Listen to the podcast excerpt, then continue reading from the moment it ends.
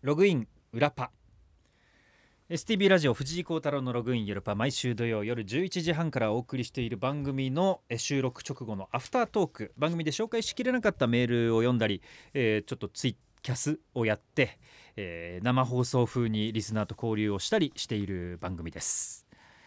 今回は、えー一番寒かった日の思い出というフリーメッセージだったんですけどまあみんな寒い思いをしてるんだなっていうのがたくさん来たのでこの中ではねあのそういうのを紹介していこうかな読み切れなかった分を。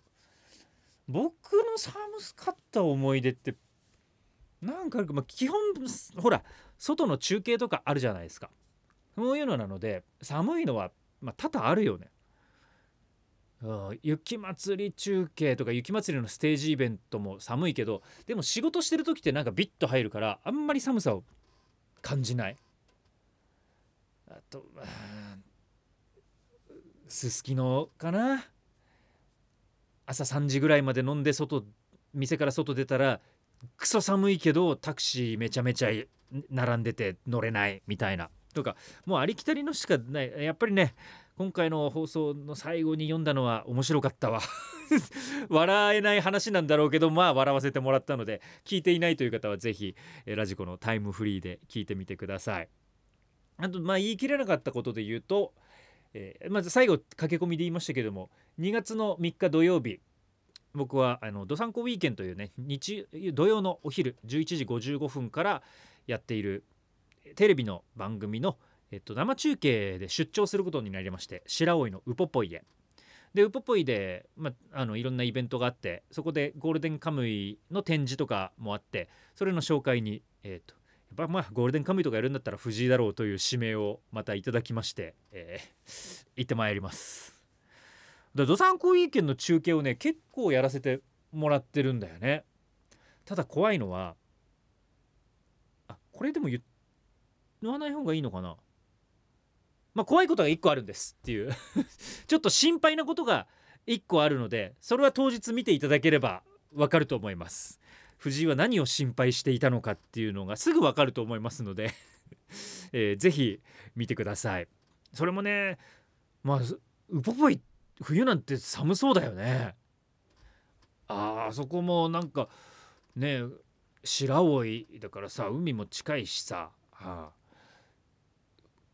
遮るものもないから風はビュービューなりそうだしっていう。まあまあどんな感じになるか。でもねすごく楽しみです。じゃあ読み切れなかったの紹介しましょう。宝治風が大好きな車の壺。青森県46歳。一番最初に勤めたビル管理会社の従業員だった頃の話。青森市の浅虫温泉病院っていうのいいのかな。飲用水受水槽清掃での作業が寒かった。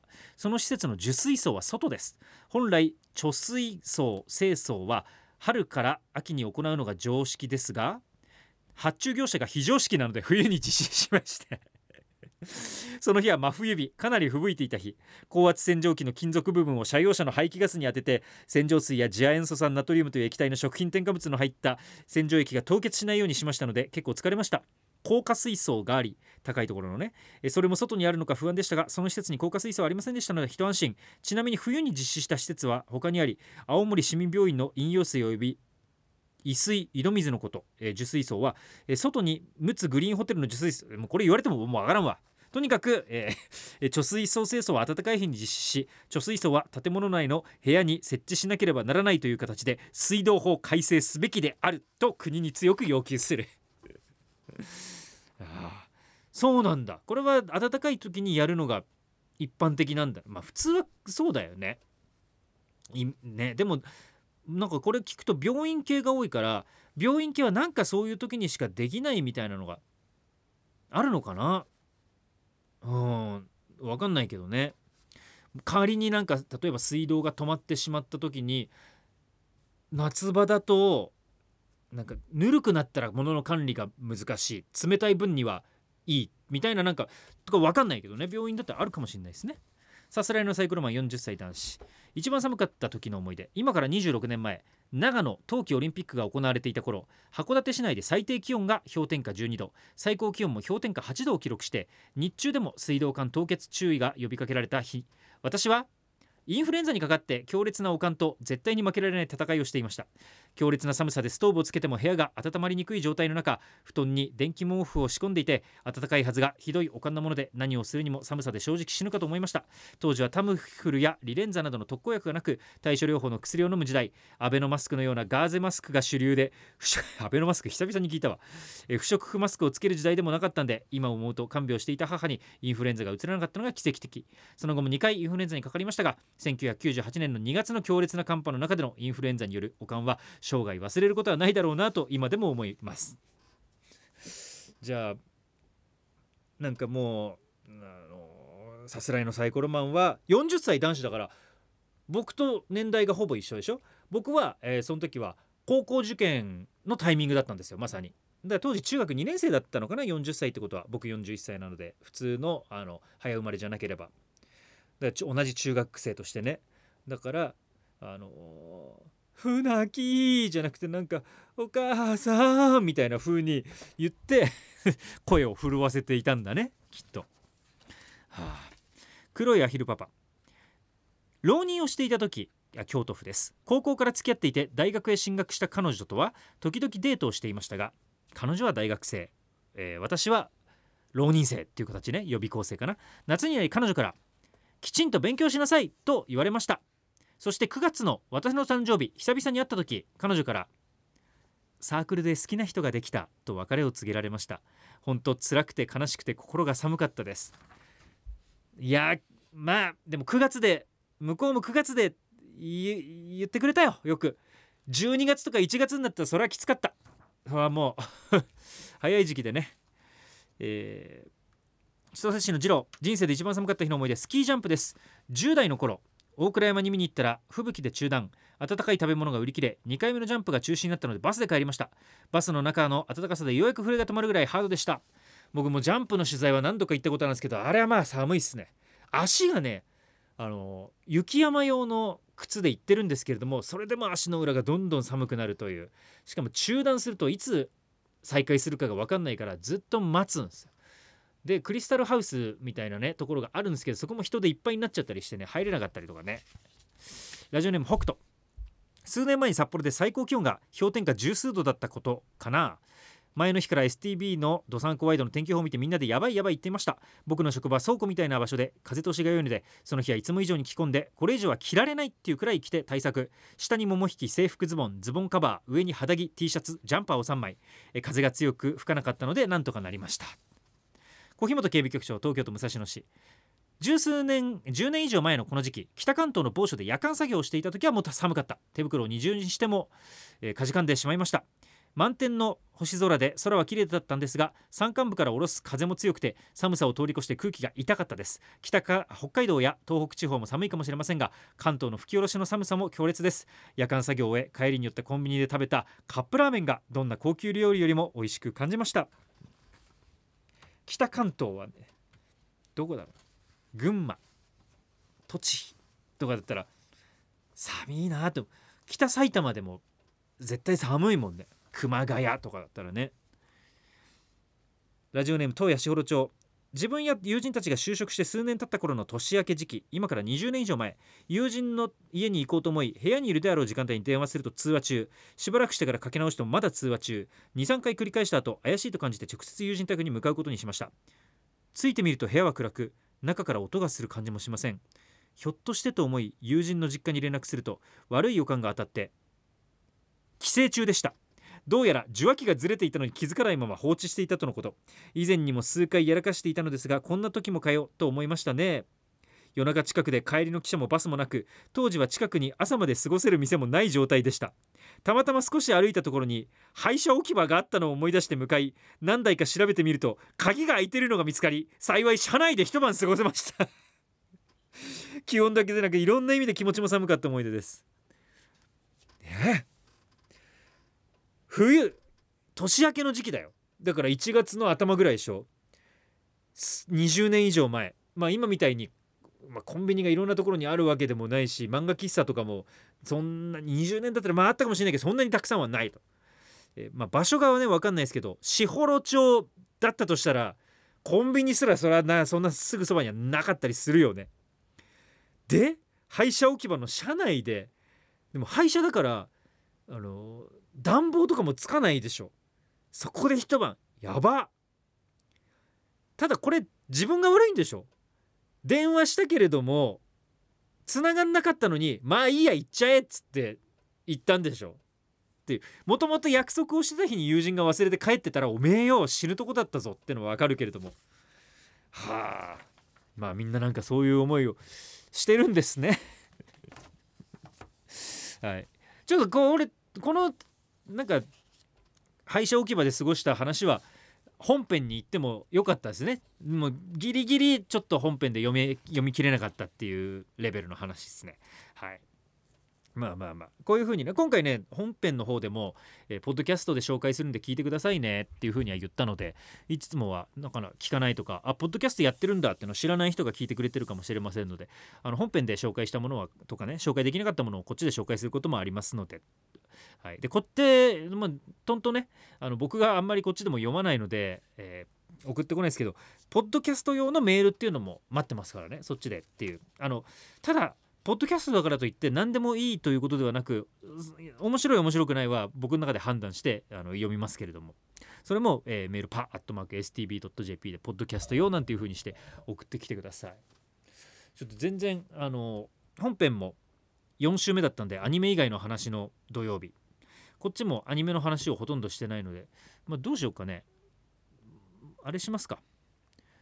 キャスをつなげながらちょっとアニメ関連の話をしたいけどネタバレしてくるやつとかいるかもしんねえからな。まあいいや。少し配信やります。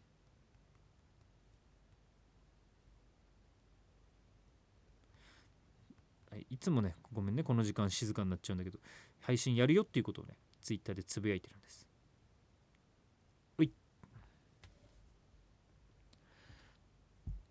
えー、配信を始めます。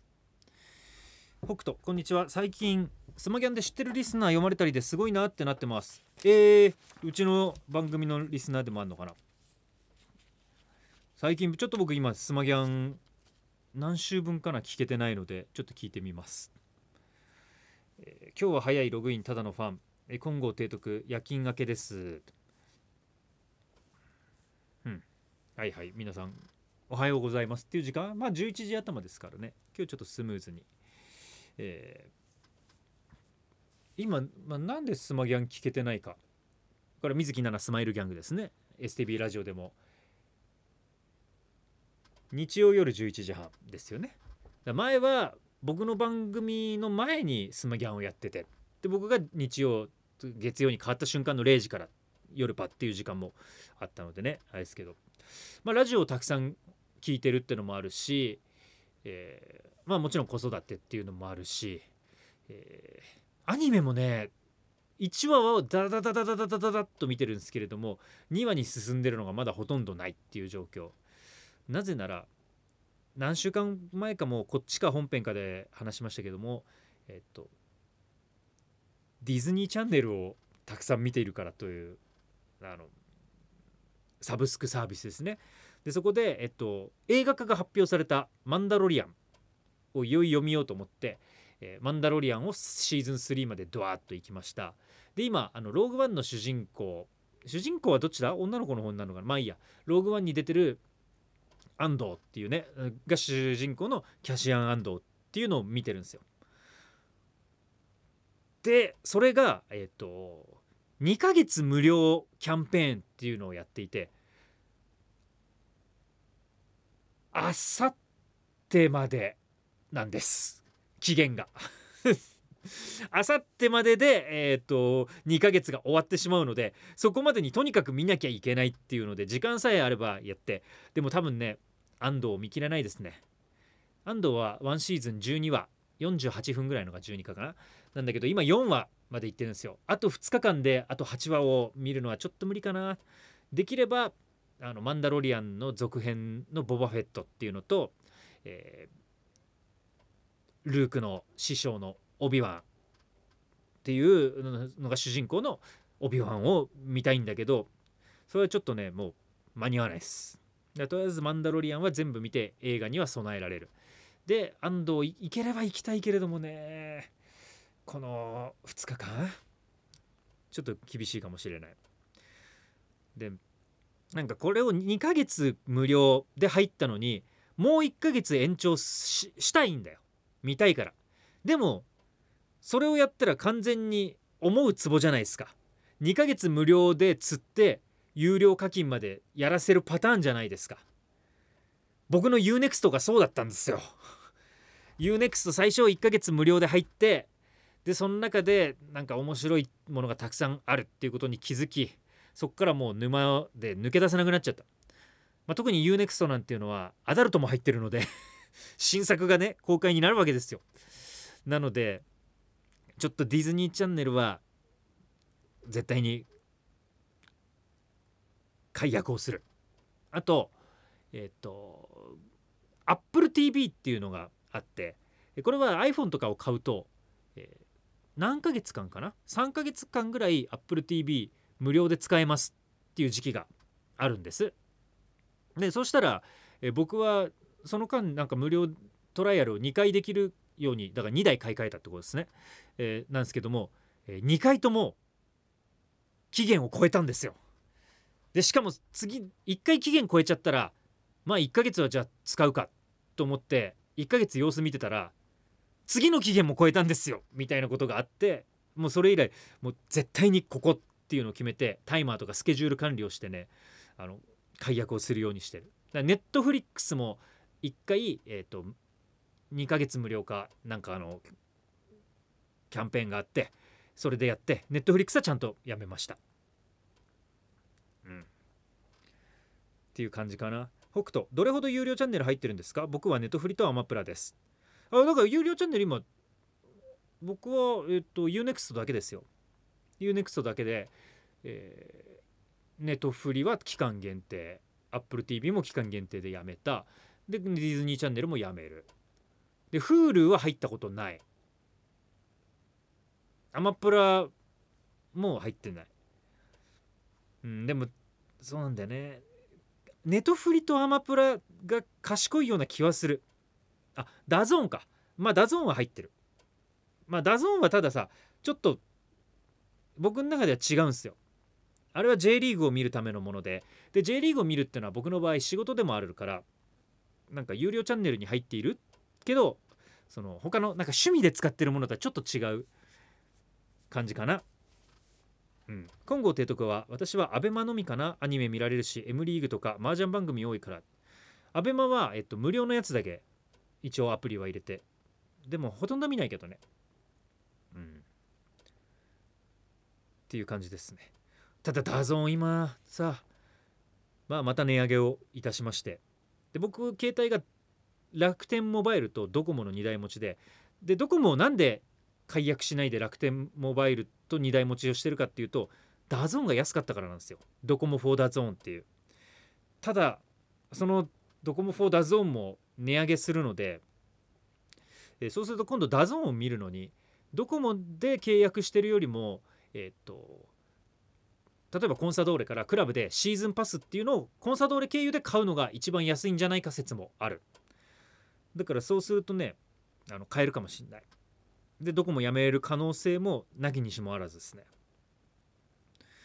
うん。まあまあ悩みますね。まあとりあえずダゾーンはでもやめないです。J リーグが見られないっていうのはね僕の中ではあの趣味的にもありえないので。っていう感じかな。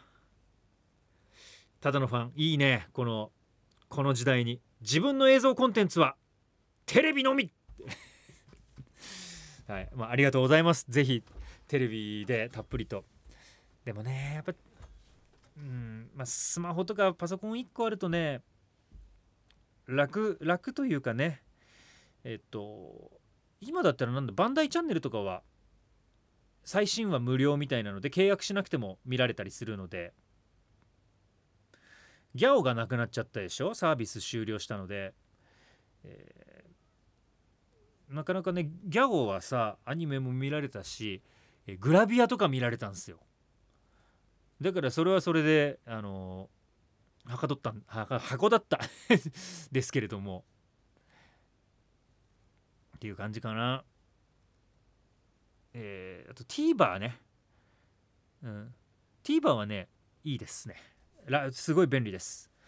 ドラマは、まあ、今期は僕はほとんど見てないですけれどもドラマの最新話とか最近『アメトーーク』も TVer で見られるようになってたのでちょっと前は確か見られなかったと思うんです。うん。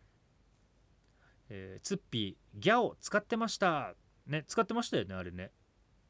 ああと UNEXT がいいのはさっきはまあアダルトがあるって言いましたけれどもあれパラビとね TBS の動画サービスと合併したんですよ。だから今までなかった TBS のあの昔のドラマとか、えー、が、えーと、UNEXT で配信。しかも無料無料つか見放題。あの月額の中で見放題になるのでそれはすごいですね。あのだから半沢直樹とかあと最近で言うと日曜劇場の僕はねあのあれ小さな巨人もう何週目か分かんないですけど見てます。長谷川博己さんのやつね。うん。なので UNEXT はいいところはそれかな。ただね UNEXT ちょっと高いんですよ。他多分 Netflix とかが今値上げしたのかもしれないけど980円とかでやってた時に TVer は1980円。っていう強気設定。ただその1980円だけれども1200ポイントっていうポイントがもらえてそのポイントはあの見放題に入ってないやつの都度課金に使える。で最近だとその1200円で、えっと、映画のチケットを買える。映画のチケット買う時にポイント使えるっていうのだからそれを完全に駆使すれば、えー、1980から1200引いたから780円実質っていうことにはなるか。あとあれだね。うんと、スマホのアプリだとその UNEXT で漫画読み放題、えーと、電子書籍サービスがあるので僕は今その余ったポイントはだいたい電子書籍にして、えー、漫画買ってます。最近僕が電子書籍で読んでいる漫画は一つが結構、まあ、人気作品の「光が死んだ夏」っていうねシャワシャワシャワシャワシャワみたいなあのざわざわじゃないよ。シャワシャワシャワシャワシャワみたいな効果音とかがね出てくるね。ちょっとホラーな BL も入ってるけれどもなんだろうね。あの花。あの今映画でなんかそういう名前がついてるあの花ではないやつ。あの日見た花の名前を僕たちはまだ知らない的ななんかちょっと昭和の田舎の風景とかなんかそういうそれのあの怖い感じ？ゾゾッとするような。それとあとねヘルハウンドというのを読んでます。このヘルハウンドは、え、ネットフリではスプリガンやってましたけどスプリガンとかアームズとかを書いている、えー、皆川良二さんの最新作3巻まで出てるものなんですけれどもこれは読んでますね。皆川亮さんの作品はね僕はもうアームズも大好きスプリガンも大好きドライブっていうのも大好きだったしであと薬屋の独り言もそこに入ってるでしょ？さらにねあ地が面白かったですねこれ。地地球の運動についてという、えー、あのいわゆるガリレオとかのあのいわゆる天動説地動説で、えー、天動説が、えー、信仰されていて地動説を唱える者は許さん異端だっていう時代の話なんですけどもその中で、えーと、実は地球が動いてるんじゃないかっていうものを発見した男たちのロマンと迫害と,、えーと、追放とかそういうのをねあの逃れていくっていう歴史、うん、サスペンスじゃなくてミステリーというかねアドベンチャー SF とかいろんな要素が入っててね8巻で完結するんですけどこれおすすめですね「地」。まあ、ただやっぱ電子書籍のいいところは、えーとそうやって気軽に読めるスマホさえあれば。ただ面白かったのを人に貸せないっていう。今あの僕と番組ディレクターの姉様と、えー、前の前前の前の、えーと、AD のチョッパーくんとで漫画を貸し合ってるんですよ。でその中でやっぱり僕が読んでるこれはこの辺渡せない。から借りてばっかりになっちゃうんです。僕は今ワンピースを借りてるでしょチョッパーくんから。あと,、えーと、ダーウィン事変っていうのを借りてる。今回ってくるのその 2, 2冊ですか？チョッパーくんから。僕のところに回ってくるのは。多分そうですね。でその前は、えっと、そこに「おはよう北海道」をやっていた渋谷菜々子さんが、えっと、ゴールデンカムイを回してくれてっていうのがあった。で姉様から今回ってきてたくさんね回してくれるんですけどね僕がなかなか行けないんですよね。あの女の園の星とか。昔セイントお兄さんとかも来てましたね。うん。で僕が今回してるのは九条の滞在。紙で買ってんのは。とミックス。だね。うん。この2つですね。でえーっとまさに昨日ですけれども僕の手元に「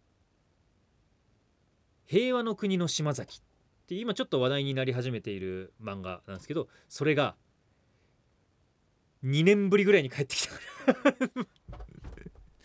どこ行ったかなと思ってたんです。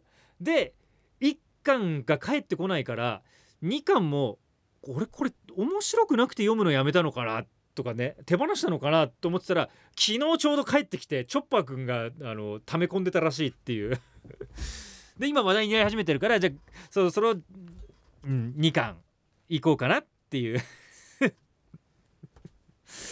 うん。そんな感じだな。まあでも僕もチョッパーくんになんだっけ。えー、っとね。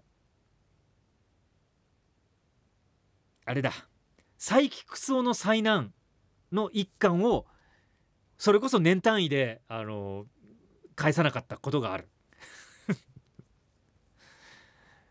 でその時返したら「あれ？俺これ買ってたんですっけ?」ってチョッパー君が言ってた。からあのまあお互い様でっていうそんな感じかな。ただのファン友達に貸すとあるあるっていうね。北斗、えー、電子書籍か漫画どっち買うかやってほしいです。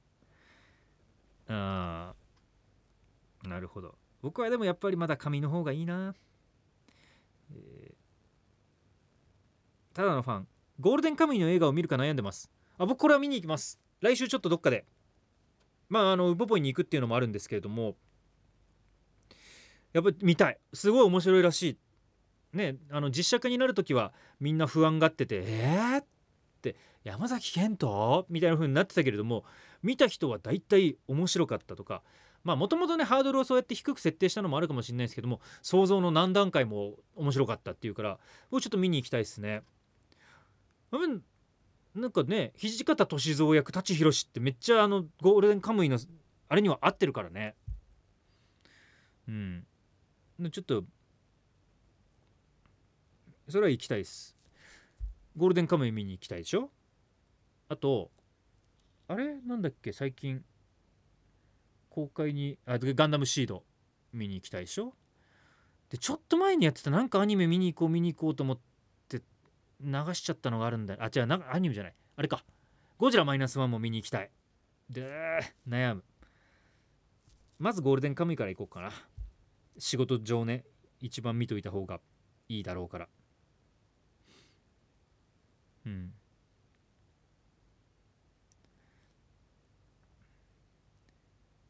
っていう感じですかね。はいえー、っと見てくださってる方のコメント大時はこんにちは。はいこんにちは。ゆうこキツネガールが大好きです。あそれは何？ファイターズガールのキツネ版っていうことですか？うんうんはい、あただのファンはゴジラ面白かったですっていうことで。ねゴいやゴジラマイナスワンもあんなねアカデミー賞にノミネートされてっていうのもあるし。僕たちはどう生きるかは見た方がいいんだろうかってまあまあそんな感じかな。はい。えじゃあ今週の放送は人生で一番寒かった日の思い出というリスナーさんからのメールを結構たくさん紹介しておりますのでぜひお聞きください。ああと僕のツイキャスを見ている方はね僕の今の髪型をちょっとバーっと見てくれると今週のトークが え、より分かりやすくなるかと思います。はい。